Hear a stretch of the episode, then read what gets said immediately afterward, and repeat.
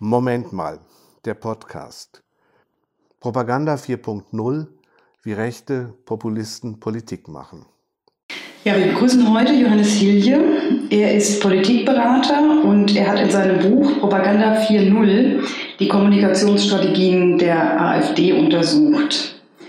Herr Hilje, was war denn für Sie der Anlass, sich die Propagandainstrumente extrem rechter Populisten wie der AfD genauer anzuschauen?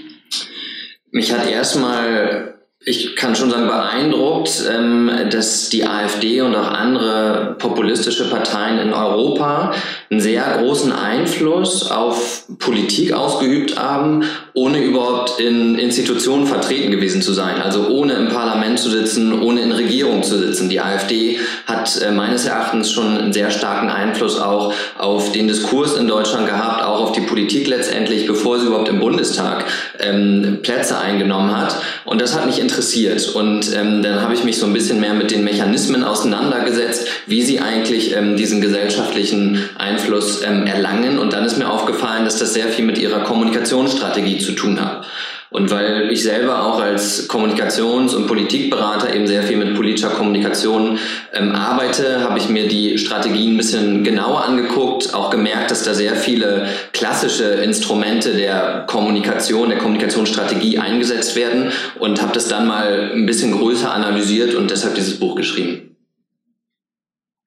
In Ihrer Analyse kommen Sie zu dem Ergebnis, dass man Populismus als Ideologie nicht als Stilmittel verstehen muss. Sie betonen, dass die populistische Ideologie per Definition undemokratisch sei.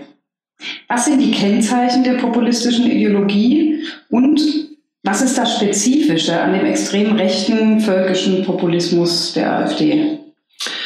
Also die populistische Ideologie, muss man erstmal sagen, ist eine dünne Ideologie, wie man in der Politikwissenschaft sagt. Also die hat ähm, nicht eine besonders ähm, starke inhaltliche Tiefe, sondern sie zeichnet sich eigentlich nur durch zwei Merkmale aus. Das erste Merkmal ist, dass in der populistischen Ideologie die Idee vorherrscht, es gebe auf der einen Seite ein homogenes Volk und auf der anderen Seite eine korrupte Elite. Und diese korrupte Elite versucht ähm, eigentlich oder durch ihre Politik schadet sie dem Volk. Zum Beispiel, indem sie ganz viele Fremde ins Land lässt, so wie das momentan der Vorwurf auch der AfD gegenüber der Bundesregierung ist. Also die Gegenüberstellung von homogenem Volk und korrupten Eliten ist das eine Merkmal der populistischen Ideologie. Und das zweite Merkmal ist, dass der Populist behauptet, dass nur er allein könne das Volk vertreten. Also er erhebt einen Alleinvertretungsanspruch und spricht eigentlich damit allen anderen politischen Kräften die Möglichkeit ab,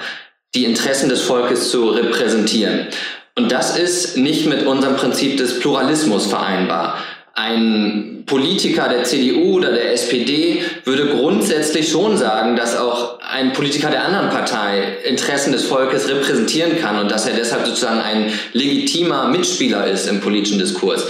Wir sehen bei Rechtspopulisten und auch Populisten allgemeiner, dass sie immer wieder anderen Akteuren absprechen, die Interessen ähm, von Bürgern und vielleicht auch ähm, des Volkes insgesamt zu repräsentieren. Und deshalb ist es eine antipluralistische Ideologie. Und das ist das zweite wichtige Merkmal von der populistischen Ideologie insgesamt. Sie beschreiben, dass die AfD durch sprachliche Grenzüberschreitungen demokratische Normalität verschiebt und damit zunehmend den diskursiven Rahmen der gesellschaftlichen Debatten bestimmt. Könnte man sagen, die AfD regiert damit eigentlich schon mit? Politik reagiert ja auch immer auf eine gesellschaftliche Stimmung und gesellschaftliche Stimmung wird durch unseren Diskurs abgebildet. Also zum Beispiel, äh, wie die Medien über Themen berichten, ähm, wie sich ähm, Menschen in der Öffentlichkeit äußern und ähm, die AfD hat eine ganz bestimmte Stimmung geschürt in den letzten Jahren. Ähm, das fing eigentlich an bei der Partei erstmal mit der Euro-Krise und ähm, vor allem der Positionierung gegen den Euro. Ähm, als die Euro-Krise gelöst wurde, ging es auch eine Zeit mal ziemlich bergab mit der Partei. Und dann ganz plötzlich kam das Thema Migration auf die Agenda. Und ähm, Alexander Gauland hat auch mal gesagt, dieses Thema war ein Geschenk für die AfD, weil plötzlich hatte sie nach der gelösten Euro-Krise eine neue Krise, nämlich die sogenannte Flüchtlingskrise. Und ähm, da hat sie dann ohne überhaupt ähm, schon im Bundestag vertreten zu sein, glaube ich, die Bundespolitik schon mit beeinflusst, indem sie sehr, sehr stark, sehr massiv gegen ähm, die Aufnahme von Flüchtlingen ähm, gewettert hat, über den Diskurs mit sehr starken Begriffen, einer sehr starken Sprache. Da war von sowas wie Asyl-Tsunami die Rede, Asylflut. Also es wurde ähm, sozusagen hier eine Metaphorik von Naturkatastrophen ähm, bemüht, um das Ganze zu beschreiben. Und sowas führt erstmal immer dazu, dass Menschen ganz natürlich das Gefühl haben, sie müssten sich in Sicherheit bringen, sie müssten sich in Schutz bringen. Das ist ja auch das, was wir verspüren, wenn wir es mit anderen Naturkatastrophen zu tun haben. Und ähm, mit dieser Stimmung, die dadurch geschürt wurde von der AfD, die eben dadurch, dass sie sehr ähm, lautstark auftritt, tritt, auch eigentlich so kommuniziert, dass es für die Medien sehr attraktiv ist. Also dass sie immer wieder eine Form der Dramatisierung anbietet, eine Form der Skandal Skandalisierung, auch Provokation. Das ist für die Medien attraktiv, also wird es auch abgebildet in, von den Medien und übernommen in die Berichterstattung.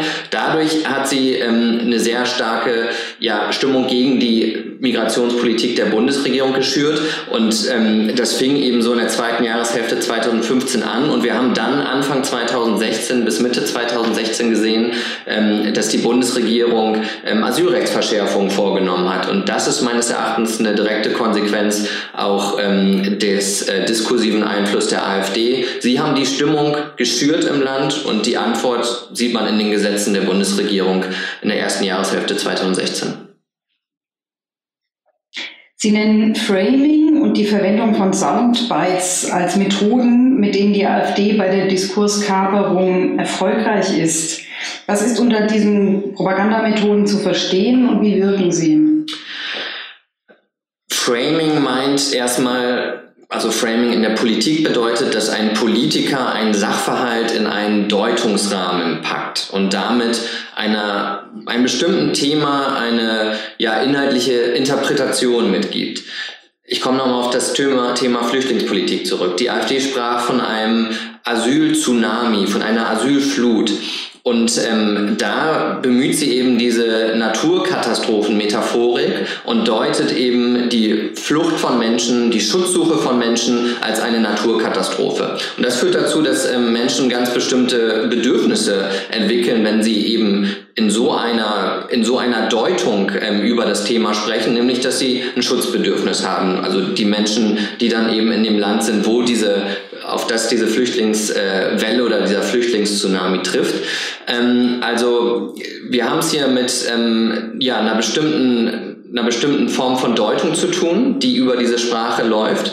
Und was ganz interessant ist, ähm, was dann im Diskurs passiert ist, wenn man diese Deutung ähm, von ja, Flucht und Migration als Naturkatastrophe schafft zu etablieren, dann ähm, redet eine Gesellschaft eben vor allem über die Maßnahmen der Abschottung, über die Maßnahmen der Begrenzung und nicht mehr so sehr darüber, wie kann man jetzt eigentlich den Menschen helfen, was sind die Ursachen der Flucht, weil bei Naturkatastrophen kann man meistens auch sehr wenig gegen die Ursachen zu tun. Also das kommt meistens wie eine Naturgewalt auf einen zu und man kann sich nur noch gegen die negativen Auswirkungen ähm, versuchen zu schützen. Also man lenkt den Diskurs dann auf einen ganz bestimmten Aspekt des komplexen Themas Flucht und Migration und das ist eben sozusagen die, ähm, ja, die Bewältigung, der Schutz vor den negativen Auswirkungen, aber nicht so sehr die Diskussion über die Ursachen, die man eigentlich führen müsste. Und das ist, glaube ich, ähm, das, was die AfD geschafft, geschafft hat über dieses Framing ähm, Flucht und Migration als Naturkatastrophe.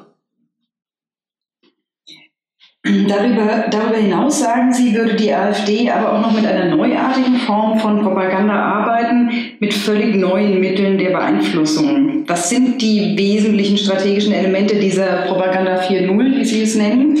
Und was macht das so gefährlich? Ich habe das Propaganda 4.0 genannt, weil die Kommunikationsstrategie der AfD sehr stark auch auf digitale Kanäle setzt. Die AfD hat seit ihrer Gründung sehr viel investiert, sich eine große ähm, Community auf Facebook, auf Twitter oder auf YouTube aufzubauen, weil sie dort ähm, es schafft, die Massenmedien, die journalistischen Filter zu umgehen und direkt zu den Menschen kommunizieren kann. Also normalerweise läuft politische Kommunikation, klassischerweise lief sie immer so, ein Politiker gibt eine Pressemitteilung raus, das liest ein Journalist und nimmt dann vielleicht Teil aus dieser Pressemitteilung in einen Artikel am nächsten Tag in der Zeitung ähm, auf. So läuft es heute nicht mehr. Also die Parteien, die Politiker können direkt kommunizieren zu den Menschen, vor allem über soziale Medien. Und darauf hat die AfD sehr stark von Anfang an gesetzt, um ihre Deutung ähm, von politischen Themen direkt an den Mann, an die Frau bringen zu können und nicht auf sozusagen die kritische Überprüfung durch Journalisten angewiesen zu sein. Ähm, Sie haben da seit Anfang, seit Parteigründung sehr viel rein investiert. Sie sind ähm, mittlerweile die Partei, die die meisten Facebook-Fans zum Beispiel in Deutschland hat, über 400.000 Fans. Ähm, CDU und SPD ähm, kommen nicht mal zusammen auf diesen Wert. Also da sieht man, wie die Verhältnisse da gelagert sind. Und was hier das Entscheidende ist, ähm, dadurch, dass es eben ja sozusagen keinen keinen journalistischen Filter gibt, dass die Partei hier direkt mit den Leuten kommunizieren kann, kann sie sowas wie ein ähm, ja ich nenne das wie eine kollektive Identität sehr stark stiften unter den Unterstützern. Sie kommuniziert hier eigentlich immer, ähm, dass es im Grunde ähm, ja dass dass die eigenen Anhänger in einer Form von Opferrolle sind. Also die Menschen sind Opfer der bösen Eliten, so wie das eben in dieser populistischen Ideologie auch ähm, zentral ähm, zum Vorschein kommt.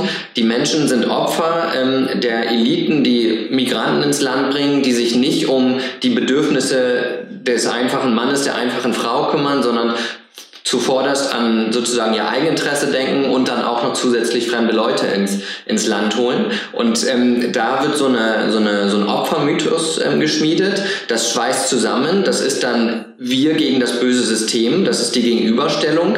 Und ähm, diese kollektive Identität, die wird sehr stark auf diesen Kanälen ähm, geschaffen unter den, unter den Anhängern. Und weil es, ähm, weil das sehr sozusagen untereinander läuft, also das eine sehr homogene Community dann auch ist, die da der, der Partei folgt, die dann kommentiert und so weiter, wird eigentlich dieses Narrativ von wir sind die Opfer der bösen Eliten, das wird da immer weiter verstärkt und die Menschen haben tatsächlich, die da der Partei folgen, tatsächlich das Gefühl, wir sind hier die Unterdrückten, uns geht schlecht und wir kommen nicht zu unserem Recht. Und die Partei hilft uns jetzt aber dabei, zu unserem Recht wieder zu kommen und da bildet sich eben sowas wie ein Gemeinschaftsgefühl. Und das ist eine sehr starke ähm, ja, Mobilisierungskraft, die man daraus ziehen kann als Partei, wenn man so eine große Community wie die AfD über 400.000 Menschen aufgebaut hat, dann ist es schon ähm, sehr machtvoll, gerade wenn es dann darum geht, Wähler zu Wahlen zu mobilisieren.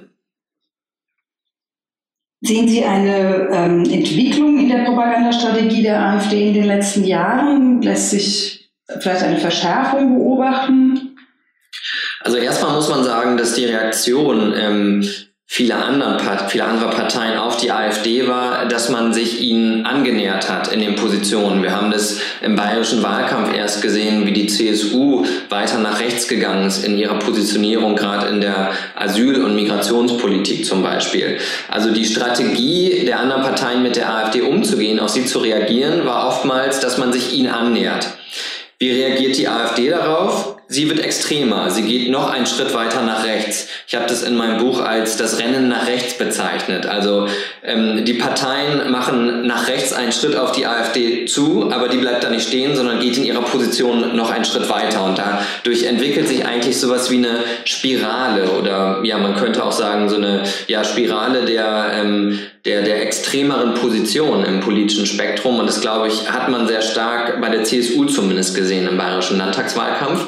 Ähm, die AfD wird nicht sich damit zufrieden geben, wenn andere Parteien sich an sie annähern, sondern sie wird eben extremer werden und die Polarisierung weiter vorantreiben und auch die Provokationen werden zunehmen. Das ist Teil ihrer ja, Aufmerksamkeitsstrategie und sie wird ähm, da sozusagen nicht, nicht aufhören mit. Deswegen ähm, glaube ich, ist es grundsätzlich auch nicht sinnvoll, dass Parteien sich dieser der Positionierung der AfD annähern, weil sie sie damit auch weiter extremisieren. Also sie tragen dazu bei, dass die Partei extremer wird und damit auch ihre Beiträge im Diskurs ähm, ähm, extremer werden, weil die AfD lebt von der Abgrenzung zu den anderen Parteien.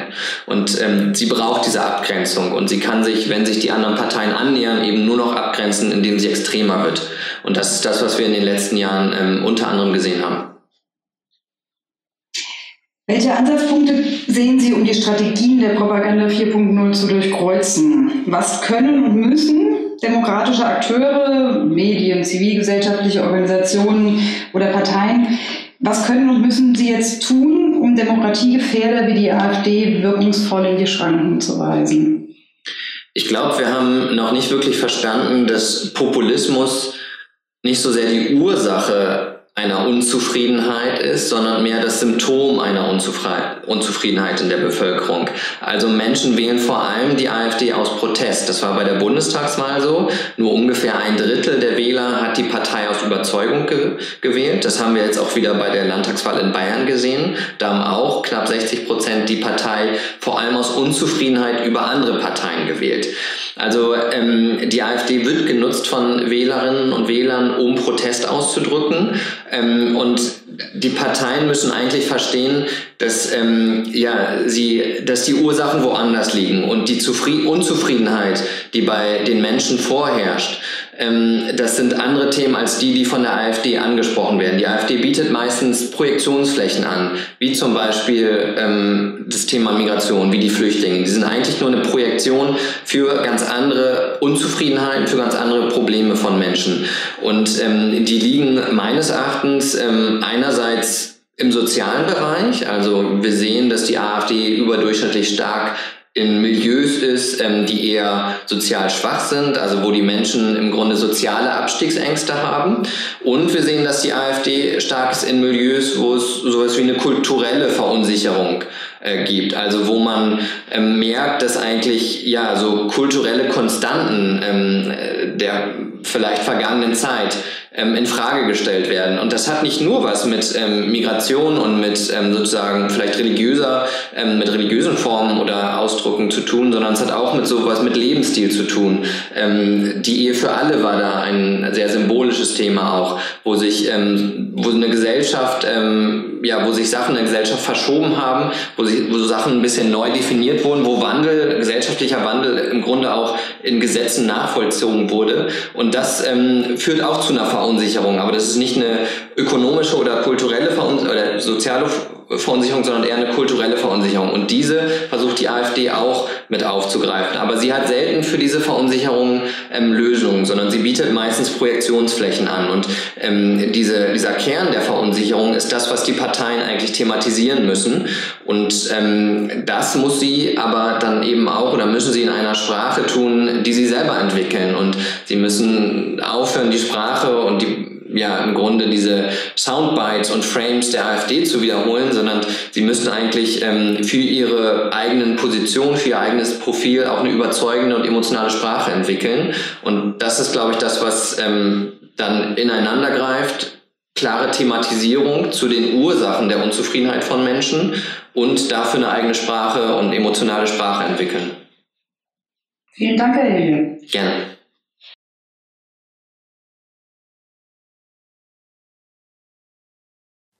Sie hörten den Politikberater Johannes Hilje im Gespräch mit Moment mal. Aufgezeichnet am 15. Oktober 2018. Moment mal. Aktion für eine offene Gesellschaft.